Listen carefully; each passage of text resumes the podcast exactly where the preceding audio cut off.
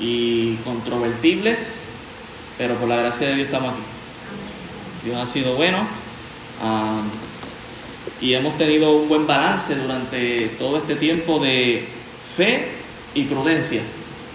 Y, le animo, ¿verdad?, que podamos seguir haciéndolo, teniendo fe en el Señor, obviamente siendo prudentes, ah, pero siempre confiando de que el Señor va a hacer la obra, ¿verdad?, este, en medio nuestro. Y estamos bien contentos de, ¿verdad?, cuando el hermano Mariano me dejó saber cuánto eh, la iglesia está dispuesta a dar a misiones para el próximo año. Ah, estamos bien contentos de, de, saber que hemos llegado a esa meta, la primera meta que habíamos trazado, llegar a 10 misioneros, o a la posibilidad de poder apoyar a 10 misioneros, ¿verdad? Todavía durante este año, con el favor de Dios, queremos presentarle a ustedes varias opciones, ah, pero qué bendición que podemos empezar este próximo año reconociendo que podemos hacer eso. Ah, quizás cuando empezamos con uno dijimos, wow, esto va a ser fuerte, pero ya lo hemos logrado, hermano. Qué bendición. Dios, Dios ha sido bueno, ¿verdad? Este, y ahora quiero proponerles la siguiente meta y es que podamos apoyar con más dinero a esos 10 misioneros que vamos a apoyar. Pero bueno, cada, poco a poco, ¿no? No, no, quiero que usted se, se abrume. Ya el pastor está pensando en la siguiente meta. Sí, hermano, estoy pensando en la siguiente meta, pero todo a su tiempo, ¿verdad? Así que damos gracias al Señor por lo que se está haciendo en esta obra aquí en Cataño. Es para glorificar su nombre. Hermano, estamos ahora en Apocalipsis 7. Apocalipsis 7. Apocalipsis 7. Eh, y seguimos bajo el tema la revelación de Jesucristo para sus siervos. La revelación de Jesucristo para sus siervos. Y el título de esta mañana es, solo los redimidos por Cristo podrán sostenerse en pie. Lo repito, solo los redimidos por Cristo podrán sostenerse en pie. Apocalipsis 7 y cuando tenga ahí la palabra del Señor, si puede estar conmigo de pie, haremos la lectura de manera alterna. Salud y próspero año nuevo. Apocalipsis capítulo 7, leeremos de manera alterna.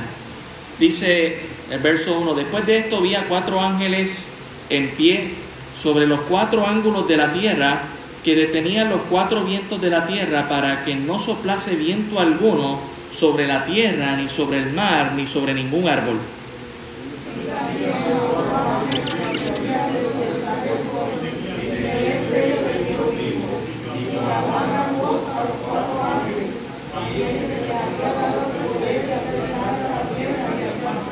diciendo, no hagáis daño a la tierra, ni al mar, ni a los árboles, hasta que hayamos sellado en sus frentes a los siervos de nuestro Dios.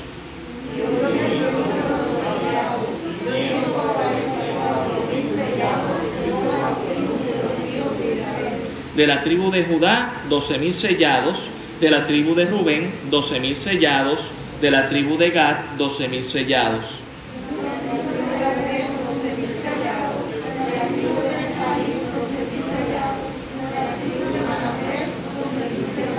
de la tribu de Simeón doce mil sellados, de la tribu de Leví doce mil sellados, de la tribu de Isaacar doce mil sellados.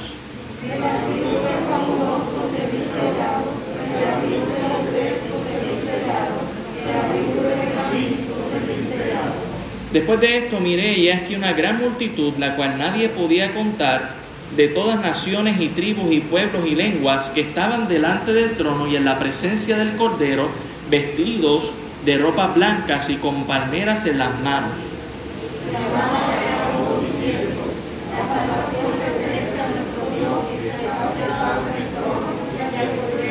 Y a todos los y todos los ángeles estaban en pie alrededor del trono y de los ancianos de los cuatro seres vivientes y se postraron sobre sus rostros delante del trono y adoraron a Dios.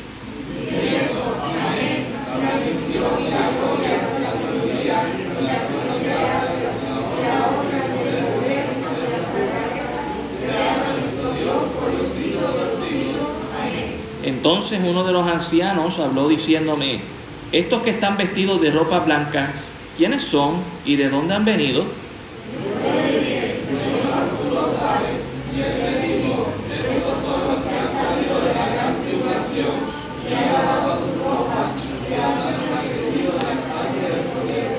Pero, perdón, por esto están delante del trono de Dios y le sirven día y noche en su templo.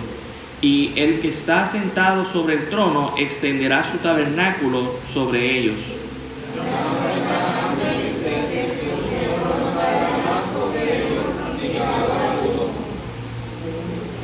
Porque, todos juntos, porque el Cordero que está en medio del trono los pastoreará y los guiará a fuentes de agua de vida, y Dios enjugará toda lágrima de los ojos de ellos. Señor, gracias te damos por este tiempo en tu palabra que estaremos pasando.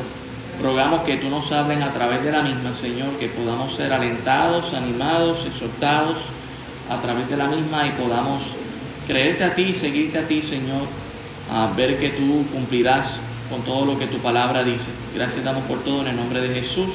Amén. Pueden tomar asiento, hermanos. El capítulo 7, hermanos, es un interludio, ¿verdad? Es una interrupción en el juicio que Dios está haciendo. Cristo está abriendo el rollo de los siete sellos que contienen las lamentaciones y los ayes y ya abriendo estos sellos, en el capítulo 6, nosotros vimos hace casi un mes atrás, espero que no se me pierda con esto, eh, aún abriendo los sellos, se estaban emitiendo juicios por parte de Cristo, del Cordero. Ah, cuando abrió el primer sello vimos el caballo blanco y explicamos, ¿verdad?, estas fuerzas anticristianas que terminarán con el anticristo que traerá una falsa paz. El mundo está esperando lo peor el cristiano sabe que vendrá algo que la gente dirá, esto es lo mejor, pero es falso, es falso, una falsa paz. Luego de eso vendrán guerras, ese es el segundo caballo. Luego el tercer caballo nos muestra, ¿verdad?, que habría hambre y que habría necesidad, escasez, los precios se subirían. Y en cuarto lugar, a consecuencia de todas estas otras, vendría muerte, mortandad, pestilencia a causa verdad de la hambruna, a causa de las guerras, a causa de enfermedades. Y uno podría decir, bueno, pues todas estas cosas las estamos viendo hoy en día y así es, porque estamos en principio de dolores, no estamos afirmando que el Señor está abriendo los sellos. Lo que estamos diciendo es que cuando Cristo lo abra será aún peor. Lo estamos viendo, pero será peor todavía cuando esto suceda. Y luego cuando Cristo abrió el quinto sello, eh, vemos el altar de las almas de los que habían muerto por la causa de Cristo. Eso es en Apocalipsis 6. Y el sexto sello es cuando se da, eh, la revelación de Cristo ante el mundo a tal punto que cuando usted lee el capítulo 6, el versículo 15, ah, dice que los reyes de la tierra, los grandes, los ricos, los capitanes, los poderosos y todos siervos, todos libres, se escondieron ¿Y por qué se escondieron? ¿verdad? Eh, primero nos dicen que se escondieron en las cuevas, entre las peñas de los montes, y decían a los montes y a las peñas, caed sobre nosotros y escondernos del rostro de aquel que está sentado sobre el trono y de la ira del Cordero, porque su gran día de ira ha llegado y quién podrá sostenerse en pie. Entonces está esta pregunta que se hacen todos los impíos que van a estar en ese momento tan difícil que nosotros conocemos como la tribulación. Y el capítulo 7 lo que hace, hermanos, es contestar esa pregunta que hacen los impíos. Y es bien interesante porque nuestra sociedad tiene muchas preguntas sin contestar. Y nosotros los creyentes también, pero usted y yo sabemos que siempre la respuesta al final del día va a ser Cristo. Va a ser Cristo aunque usted y yo quizás no lo entendamos o no estemos del todo seguros porque no tenemos todo el conocimiento, sí sabemos que al final del día la respuesta es Cristo. Y es bien interesante la pregunta que hacen los impíos en el, en el tiempo de tribulación. ¿Quién podrá sostenerse en pie? ¿Y en pie ante quién? Ante la ira del Cordero. Así que el capítulo 7 es un paréntesis entre los primeros seis sellos y el séptimo sello que no se ha abierto. Y lo que va a hacer es contestar esa pregunta. Y la pregunta resumida es la misma que podríamos contestar hoy en día. ¿Quién puede estar delante de un Dios santo, todopoderoso, justo? ¿Quién puede estar en pie? Y la respuesta es que solamente aquellos que han sido redimidos por la sangre del Cordero, aquellos que han creído y se han arrepentido en Cristo Jesús y se han convertido, son los únicos que pueden estar delante de la presencia de Dios. La realidad es que nadie estará en pie, ni aun los que estarán en el cielo, ni aun los redimidos, porque nosotros al final del día nos postraremos y adoraremos al Rey de Reyes y Señor de Señores, pero será en una condición y una relación diferente como creyentes en Cristo Jesús. Pero eh, Juan va a contestar esa pregunta aquí en el capítulo 7 y es importante que nosotros la veamos en contexto de lo que está pasando, los juicios. Mire el versículo 1 ahí en Apocalipsis 7. Dice, después de esto vi a cuatro ángeles en pie sobre los cuatro ángulos de la tierra. Note la palabra después sigue una procesión del tiempo. Aunque hemos llamado esto un paréntesis, el tiempo sigue corriendo. ¿Ok? Importante, nos está hablando de los cuatro ángulos de la Tierra. Ah, pues entonces la Tierra es cuadrada. No, no es cuadrada, es circular. Pero está hablando de cuatro ángulos de la Tierra, sí, ángulos, norte, sur, este y oeste. O como lo diría en la Biblia, norte y sur, occidente y oriente. ¿Ok? Este y oeste. Dice aquí que estos ángeles estos cuatro ángeles sobre los cuatro ángulos de la tierra que detenían los cuatro vientos de la tierra para que no soplase viento alguno sobre la tierra, ni sobre el mar, ni sobre ningún árbol. Este paréntesis, Dios, Cristo es quien lo causa. No Juan, sino Cristo. Y para que entendamos cuán grande va a ser, el mundo va a dejar de, de soplar el viento no va a... Eso no significa que no vaya a haber oxígeno y que la gente se va a morir a causa de oxigenación. Lo que está diciendo es que no va a haber viento. ¿Ok? Y es bien interesante porque nada, mire, no se va a mover el mar, no va a haber olas. No sé si usted ha visto el, mar en algún día, eh, ¿verdad? En algún día el mar sereno. Es completamente diferente a un día que está, ahora en invierno las olas están horribles. Árboles Quizá usted dice, sí, he visto árboles sin moverse, ninguno. Dice aquí, ningún árbol moviéndose. Porque a veces uno dice, pero uno ve dos o tres y no se está moviendo, mira para la baja, que se está moviendo? Hay aire. Pero aquí dice que ningún árbol se va a mover. Dios hace una pausa con todo el propósito de que el mundo pueda ver lo que va a pasar. Versículo 2. Vi también a otro ángel que subía de donde sale el sol. El sol sale siempre del este y se esconde en el oeste. ¿Verdad? Eso nuestra visión, sabemos hoy en día que nosotros, el planeta Tierra, es el que rota alrededor del Sol, pero como el ser humano lo ve a simple vista, sin escolaridad, es como lo está diciendo aquí en la Biblia. Para nosotros es que el Sol sale y el Sol se esconde, aunque realmente el planeta Tierra está rotando.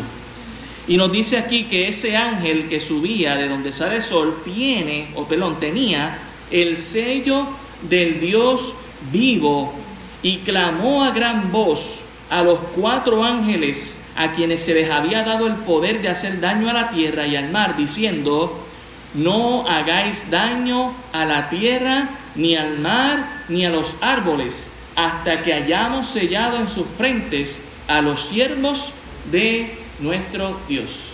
Yo quiero hablarles acerca del sello de Dios. ¿Sabe cuál es ese sello? Efesios capítulo 1, versículo 13. Efesios capítulo 1, versículo 13.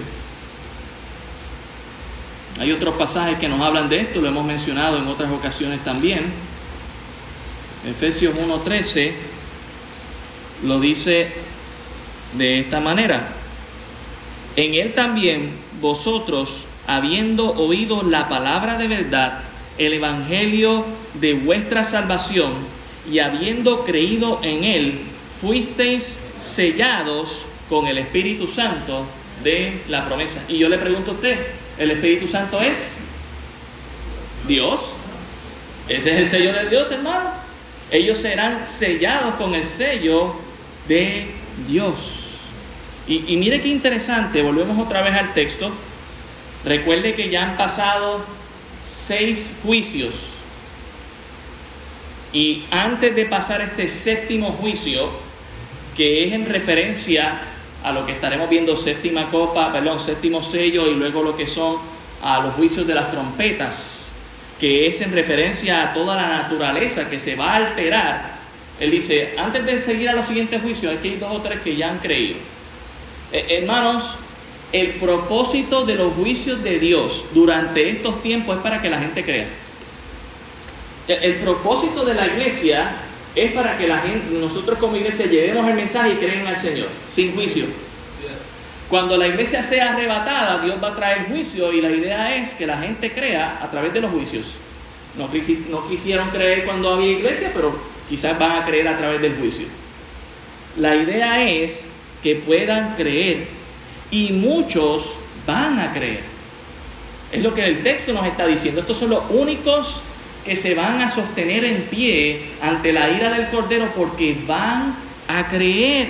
Dice el verso 2 que este ángel que sale del sol, ¿verdad? Del este, va a sellar, bueno, hace este anuncio, ¿verdad? En el versículo 3, a los otros cuatro ángeles, los que están en norte, sur, este y oeste, no hagáis daño a la tierra, ni al mar, ni a los árboles, hasta que hayamos sellado en sus frentes a los siervos de nuestro Dios. Dándonos a entender algo muy importante. Dios conoce a los suyos. Y hermano, cuando Dios le sella a usted, Dios pone una protección especial en su vida. Dios pone una protección especial en su vida. Y yo quiero que usted entienda que aunque en este punto la iglesia ha sido arrebatada, así es como nosotros lo creemos, muchas personas van a creer y seguirán siendo selladas por el Espíritu Santo. Y Dios las va a guardar aún dentro de la tribulación. Miren lo que dice, ellos serán sellados en su frente, no es que serán tatuados. El cristiano no está tatuado, el cristiano está sellado. Y ese sello, usted y yo no lo vemos, pero Dios lo ve y Dios nos reconoce. Mire qué, interesante, ¿verdad? Eh, si usted ve un momento conmigo, Apocalipsis capítulo 14, Apocalipsis capítulo 14, versículo 1. Bueno, antes de eso, perdonen, vamos al versículo 4. Vamos al versículo 4 para que ustedes vean algo. Ahí en Apocalipsis 7.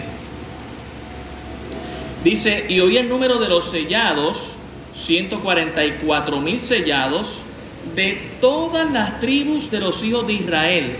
De la tribu de Judá, 12 mil sellados. De la tribu de Rubén, 12 mil sellados. De la tribu de Gad, 12 mil sellados. De la tribu de Aser, 12 mil sellados. De la tribu de Manasés, 12 mil sellados. De la tribu de Nestalí, 12 mil sellados. De la tribu de Simeón, 12 mil sellados. De la tribu de Leví, 12 mil sellados. De la tribu de Isaacar, doce mil sellados de la tribu de Zabulón, doce mil sellados de la tribu de José, doce mil sellados de la tribu de Benjamín, doce mil sellados. Para aquellos que estudian un poquito acerca de las tribus de Israel, hay algunos cambios aquí. No se menciona a lo que es, ¿verdad?, eh, Dan, ni tampoco se menciona a Efraín, eh, pero sí se incluye aquí a José, padre de Efraín, y se entiende que Dan fue absorbido por la tribu de Nestalí. Es algo que si usted quiere podemos hacerle una escuela dominical aparte, pero aquí están las doce tribus de Israel. Hermano, yo no sé cuántos inventos la gente ha hecho, pero aquí se está mencionando específicamente a, la a las tribus de Israel, o sea, a la nación, al país de Israel, y nos menciona quiénes son sellados. Doce mil de cada tribu de ese pueblo. No son 144 mil judíos, son 144 mil israelitas, 12 mil de ellos son judíos. Hagamos la diferencia porque hay gente que piensa que hoy en día solamente existen judíos. Aquí no está diciendo, son israelitas, 12 mil de ellos van a ser judíos. La cantidad total son 144 mil. Ahora esta cantidad suena muy grande, ¿sí? Pero es ínfima conociendo cómo es la población judía hoy en día de que estamos hablando de millones y millones de personas en el pueblo de Israel y alrededor del mundo. Ellos se han seguido, ¿verdad?, esparciendo. Y es interesante que muchas otras religiones y sectas han afirmado que ellos son los 144 mil o en algún momento enseñaron eso. Eh, aquí está siendo bien específico que si usted no es de esas tribus, si usted no está viviendo para aquel tiempo y usted no ha creído en Cristo, usted no está siendo sellado. Así que es bastante específico que es al pueblo de Israel. Ahora, algo importante, porque uno diría, bueno, pues eso significa que solamente 144 mil israelitas van a creer en el tiempo de la tribulación. No. Vaya conmigo a Apocalipsis 14, versículo 1. Apocalipsis 14, versículo 1. Miren lo que dice aquí, dice, después miré y aquí el Cordero, ya sabemos que es Cristo, estaba en pie sobre el monte de Sión y con él 144 mil que tenían el nombre de él y el de su padre escrito en la frente. El sello de Dios, del Espíritu Santo. Versículo 4. Estos son los que no se contaminaron con mujeres, pues son vírgenes. Estos son los que siguen al Cordero por donde quiera que va. Estos fueron redimidos de entre los hombres, palabra clave, como, ¿qué dice? Primicias para Dios y para el Cordero. La palabra primicia la vimos en la lectura de esta mañana de Deuteronomio 26, si usted estaba atento. Ah, y básicamente lo que está diciendo es lo primero de, y obviamente en el, en el contexto de Deuteronomio 26 es acerca de lo que nosotros debemos dar a Dios. Lo primero que yo tengo se lo voy a dedicar a Dios y vivo con lo demás. Es un principio con el que hoy en día seguimos viviendo por fe y creyéndole al Señor. Seguimos el reto de Malaquías capítulo 3, ¿verdad? Que si nosotros le creemos al Señor, le vamos a dar a Él de las primicias y Él abrirá los cielos y nos bendecirá con toda bendición. Pero qué interesante, hermano. Lo que nos está diciendo el texto es que durante el tiempo del juicio el pueblo de Israel va a creer y va a haber una primicia, un remanente, un pueblo pequeñito, que son esos 144 mil que el Espíritu Santo va a sellar y van a tener esa identidad con Cristo en medio de la tribulación y van a pasar por toda la tribulación y Dios los va a estar guardando. Y ellos van a ser de testimonio a otros para que crean en Cristo. Vaya conmigo a Romanos 11, el apóstol Pablo habla de esto también. Romanos capítulo 11 acerca del futuro de Israel. Romanos 11. Mire lo que dice el verso 1. Digo pues, ¿ha desechado Dios a su pueblo? En ninguna manera, porque también yo soy israelita de la descendencia de Abraham, de la tribu de Benjamín. No ha desechado Dios a su pueblo, al cual desde antes conoció. También mire el versículo 11. Digo pues, ¿han tropezado los de Israel para que cayesen? En ninguna manera. Pero por su transgresión vino la salvación a los gentiles para provocarles a celos. Y si su transgresión es la riqueza del mundo y su defección la riqueza de los gentiles, ¿cuánto más su plena restauración? Eh, eh, Pablo está afirmando, ¿verdad?, de que Israel sería salvo. De hecho, ¿verdad? Hay algunos textos aquí, no nos vamos a meter por, por tiempo, pero la idea es que Dios va a salvar a su pueblo Israel. Dios va a cumplir con esa promesa que le hizo allá a Abraham. Ellos Cristo todavía tiene que cumplir con la promesa de que va a reinar con su pueblo aquí en esta tierra, lo cual entendemos que es el milenio. Así que Juan lo está viendo, Juan está viendo las primicias, estos primeros creyentes israelitas, 12.000 de cada tribu, que van a creer y que van a testificar a otros durante el tiempo de la tribulación. No creyeron antes, no eran parte de la iglesia, pero van a creer durante el tiempo del juicio. ¿Está conmigo, hermano? Eso es lo que está diciendo el texto. Ahora, uno dice, solamente lo, o sea, que solamente Dios durante el tiempo del juicio va a salvar a los israelitas. No, versículo 9 nos da otra contestación. Después de esto miré y aquí una gran multitud, la cual nadie podía contar de todas naciones, tribus, pueblos, lenguas que estaban delante del trono y en la presencia del Cordero, vestidos de ropas blancas y con palmas en las manos.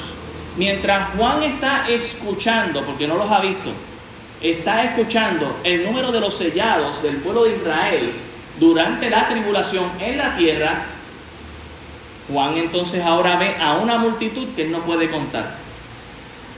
Con, escuchó el número acá, pero acá los ve y no los puede contar. Y dice que nadie los puede contar. Hermanos, Dios quiere salvar al mundo entero. No quiere que nadie se pierda. Y la iglesia tiene un reto. Nosotros lo estamos llevando y tenemos que seguir hacia adelante de que tenemos que evangelizar todo lo que podamos evangelizar, hermano, Cataño, Puerto Rico y el mundo entero apoyando misiones. Pero la realidad es que cuando leemos estos textos nos reta aún más porque parece ser que el tiempo del juicio será un tiempo de mucha salvación, de mucha cosecha. Y qué bueno, porque ese es el propósito pero no se supone que también sea ese el propósito de la iglesia, de llevar el mensaje y que otros vengan a Cristo. Nosotros no convencemos, lo hace el Espíritu Santo, pero tenemos que salir y llevar el mensaje, hermano. Note que los 144 mil fueron redimidos, al igual que esta multitud que Juan está viendo. Al igual que usted y yo hemos sido redimidos. la palabra redimir tiene que ver con una compra y esa compra la hizo el Cordero, Cristo Jesús en la cruz del Calvario, derramando su sangre por usted y por mí, cargando con sus pecados para tener perdón de ellos. Nos dice aquí que Juan escuchó acerca de el pueblo de Israel siendo convertido, una primicia a los primeritos allá durante la tribulación. Pero también él ve en el versículo 9 a una gran multitud y qué bendición, no dice si eran bautistas, pentecostales, adventistas, dice que eran de todas las naciones, de todas las tribus, de todos los pueblos, de todas las lenguas. En otras palabras, eh, eh, eh, Juan está afirmando, quien salve a Cristo. Y, ese es el mensaje central. Si fuéramos a ponerlo por orden, uno debe ser cristiano primero. Ya luego bautista es secundario, pero uno es cristiano primero. Qué bendición, hermano, que va mucha gente durante el tiempo del juicio van a ser salvos. Van a ser salvos. Y eso nos debe dar eh, paz, seguridad de que Dios va a cumplir con su promesa. Mire qué interesante. Todas estas tribus, pueblos, lenguas, naciones estaban delante del trono y en la presencia del Cordero. Y nos dice aquí, vestidos de ropas blancas y con palmas en las manos. Y, quiero hablar acerca de esto de las palmas en las manos. Esto es algo muy israelita, algo que se ve en la Biblia. Así que si usted va conmigo a Levítico 23, esto no es una coincidencia de que ellos estén con palmas en la mano. Levítico 23, versículo 39 usted va a ver cuál es el propósito de las palmas en las manos. Levítico 23, 39 dice, pero a los 15 días del mes séptimo, cuando hayáis recogido el fruto de la tierra, haréis fiesta a Jehová por siete días. El primer día será de reposo y el octavo día será también día de reposo. Y tomaréis el primer día ramas con frutos de árboles hermosos, ramas de palmeras, ramas de árboles frondosos y sauces de los arroyos, y os regocijaréis delante de Jehová vuestro Dios por siete días, y le haréis fiesta a Jehová por siete días cada año, será estatuto perpetuo por vuestras generaciones. En el mes séptimo lo haréis. En tabernáculos habitaréis siete días. Todo natural de Israel habitará en tabernáculos para que sepan vuestros descendientes que en tabernáculos yo hice habitar a los hijos de Israel cuando los saqué de la tierra de Egipto, yo Jehová vuestro Dios. Hermano, para que usted tenga una idea, esta fiesta que se empieza a conmemorar desde que el pueblo de Israel sale de Egipto y llega al desierto, es una fiesta que se tenía que celebrar siempre. Y esta fiesta era tomar, ¿verdad? Era salir de su casa, tomar unas palmeras, pedazos de tronco y hacer una casita y vivir allí por siete días, en conmemoración de lo que la primera generación vivió o tuvo que vivir en el desierto por la provisión de Dios. Y esto fue una fiesta que por mucho tiempo se celebró, pero en un momento dado dejó de celebrarse, Dios pasó juicio, ¿sabe por cuánto tiempo dejaron de celebrarlo? Bueno, Dios sacó cuenta y mandó a su pueblo 70 años de cautiverio. Así que fueron más de 70 veces que dejaron de ofrecerle a Dios esta fiesta. En Nehemías el capítulo 8, Nehemías 8, versículo 14, se restituye esta fiesta otra vez. Esta es la fiesta que se le conoce la fiesta de los tabernáculos.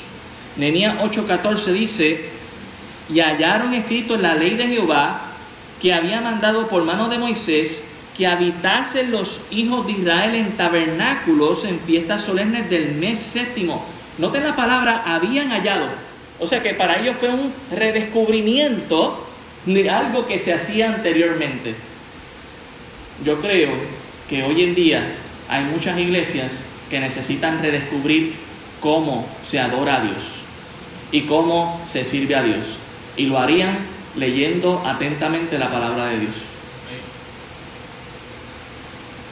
Hay que volver a la palabra de Dios, hermanos. Dice el verso 15, y que hiciesen saber y, y, y pasar pregón por todas sus ciudades y por Jerusalén, diciendo, salid al monte, traer ramas de olivo, de olivo silvestre, de arrayán, de palmeras y de todo árbol frondoso, para hacer tabernáculos como está escrito.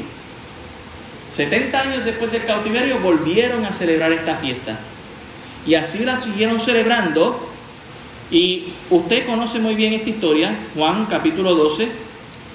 Juan capítulo 12. Usted le llama la entrada triunfal. Juan 12, 12 dice, el siguiente día, grandes multitudes que habían venido a la fiesta.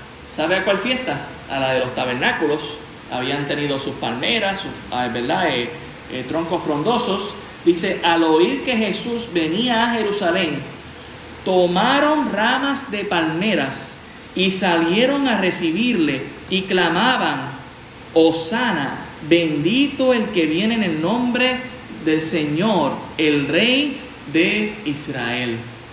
Hermano, el momento en que más relevancia la fiesta de los tabernáculos ha tenido en la historia es cuando Cristo marchó hacia Jerusalén.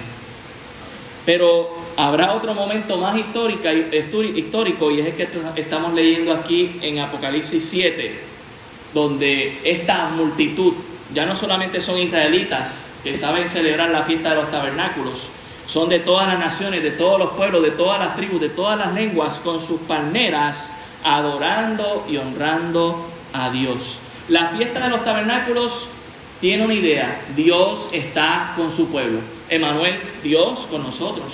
Por eso para nosotros Navidad no es simplemente una época, es un evento que celebramos y que trasciende. Y que para nosotros el creyente Navidad es siempre porque es Dios con nosotros. Dice Apocalipsis 7, el versículo 9 al final, que ellos estaban con palmas en las manos. ¿Y qué hacían? Versículo 10.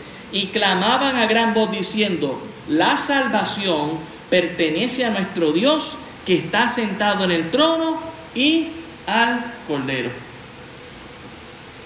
Versículo 11. Y todos los ángeles estaban de pie alrededor del trono y de los ancianos y de los cuatro seres vivientes, y se postraron sobre sus rostros delante del trono y adoraron a Dios. Es muy cierto, hermano. Nadie estará de pie delante de la presencia del Señor. Solamente los redimidos, pero al final del día, aún los redimidos, los ángeles, los cuatro seres vivientes, los 24 ancianos, su iglesia, estará postrada adorando a Dios. Mire el versículo 12, diciendo, amén, así sea. La bendición y la gloria y el poder, perdón, y la sabiduría y la acción de gracias y la honra y el poder y la fortaleza sean a nuestro Dios por, por los siglos de los siglos. Amén. Comienza esa adoración diciendo así sea y termina diciendo así sea. Mire, realmente hermanos, y, comparto con los testimonios que cada uno de ustedes trajeron. Este año sea lo que sea, fue una bendición. Porque Dios siempre bendice nuestras vidas. También fue un momento, fue un año de gloria, porque la gloria de Dios no dejó de brillar. Como dice aquí, también la sabiduría. Dios nos ha dado sabiduría para cómo responder en estos tiempos, con fe y con prudencia. También la acción de gracias, porque aún en medio de estos tiempos podemos darle gracias a Dios. Y la honra y el poder y la fortaleza, hablando de su poderío, de su verdad, de su, de su poder, dice aquí, sean a nuestro Dios por los siglos de los siglos. Mire, con quien único podemos hacer todo es con Dios, sin Él nada, con Él todo. Y nos dice aquí, amén. Ellos van a estar adorando a Dios. Hay una diferencia entre los redimidos de Israel y los redimidos que está viendo Juan. Los de Israel están creyendo, pero todavía están en la tierra. Estos están en la presencia de Dios y ahora veremos por qué. Versículo 13. Entonces uno de los ancianos habló diciéndome, estos que están vestidos de ropa blanca, ¿quiénes son y de dónde han venido? Versículo 14, Juan le contesta, yo le dije, Señor, tú lo sabes. Yo no lo sé, pero yo estoy seguro que tú sí lo sabes. Interesante, hermano. Usted y yo no tenemos respuesta para muchas cosas, pero Dios sí. Dios sí, usted, usted, bueno, Señor, yo no sé, tú lo sabes.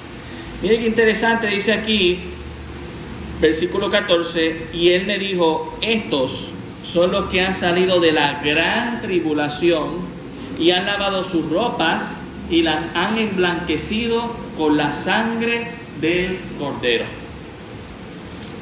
Hermanos, muchas personas van a creer en Cristo durante la tribulación y van a morir por la causa de Cristo. No se confunda, entendemos que la iglesia se va antes, pero muchos estarán siendo redimidos por Cristo durante el tiempo del juicio.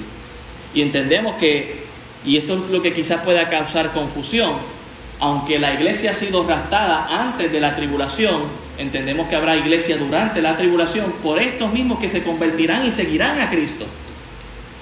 Y van a morir por la causa de Cristo. Veremos más adelante que eh, al anticristo se le, da, se le dará autoridad para, o verdad, se le dará el permiso para pelear contra los santos y vencerlos. ¿Cuáles? Los que estarán aquí en la tierra y que creerán a Cristo durante el tiempo de la tribulación. Espero que usted no se me pierda con eso. Mucha gente va a creer en el Señor y van a morir por la causa de Cristo. Pero ¿sabe qué va a pasar cuando mueran por la causa de Cristo? Enseguida, a la presencia del Señor.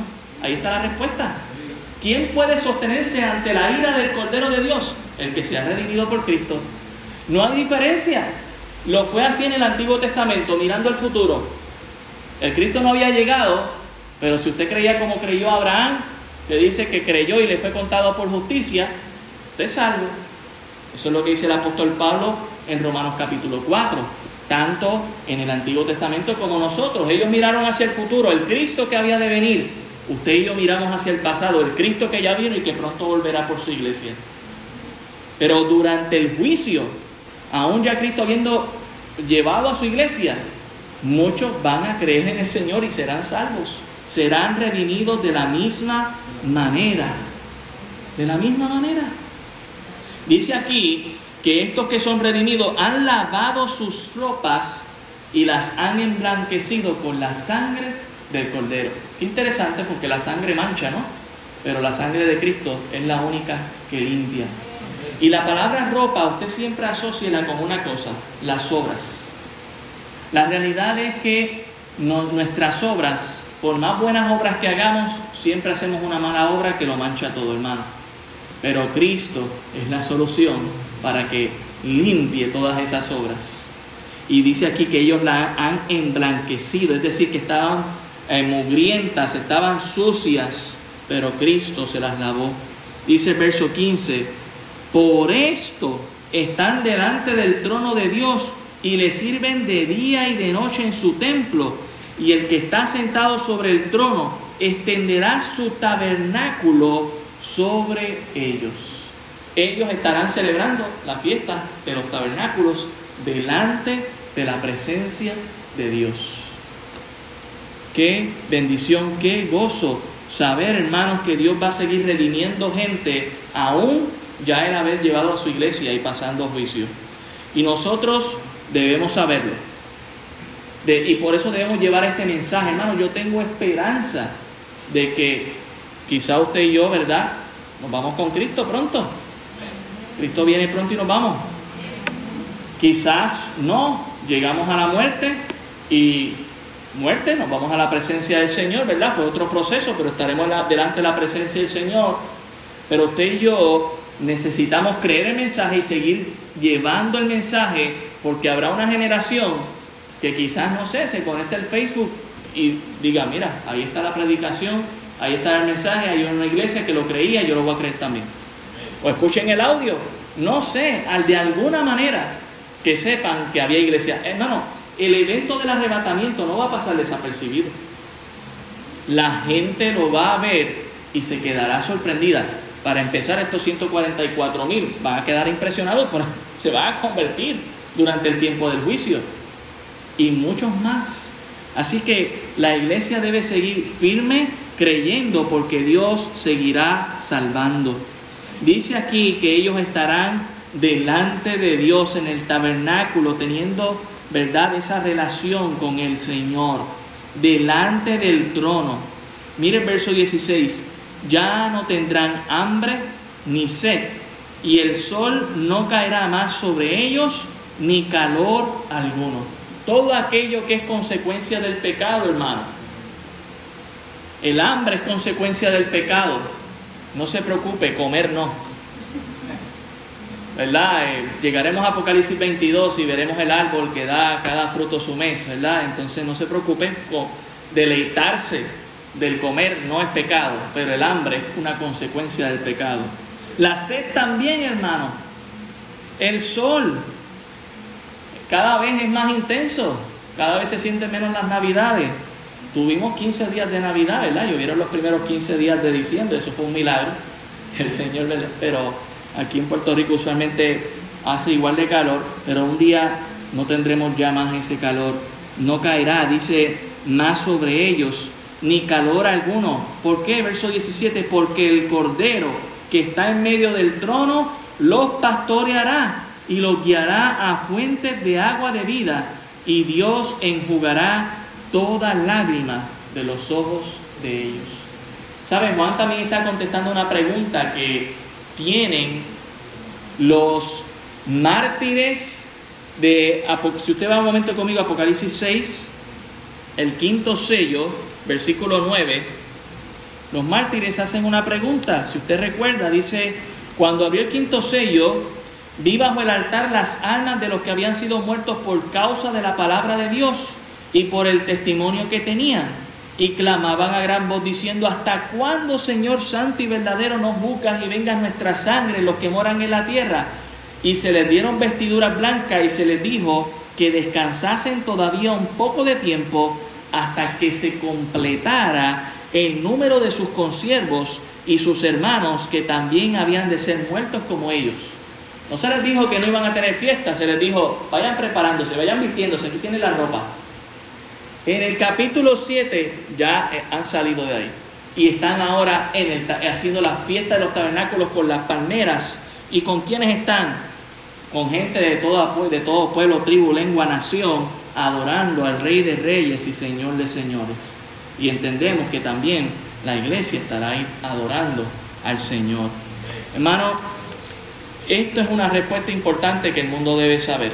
Viene juicio y de la única manera que uno puede estar de pie ante el Dios Todopoderoso, ante el Cristo, pasando juicio, es siendo redimido por Él, humillándonos, reconociendo que nosotros no podemos salvarnos a nosotros mismos, que no hay obra que nos pueda salvar y que necesitamos humillarnos, pedir perdón al Señor, arrepentirnos, que es más allá de un sentido de culpabilidad, sino ¿verdad? una conversión completa y que dejar que Cristo entre en tu vida, creerlo de todo corazón. Sigue siendo, pasó así en el Antiguo Testamento, pasa hoy así en el nuevo pacto, y aún en el día del juicio Dios va a seguir redimiendo a gente que crea de esa manera. ¿Por qué nosotros debemos saberlo si no vamos a estar presentes? Porque el mensaje se tiene que hacer escuchar. Y tenemos que seguir llevándolo a nuestras siguientes generaciones, a todo el que nos rodea, dejarle saber, viene juicio de Dios. Y recuérdenle algo acerca del juicio de Dios.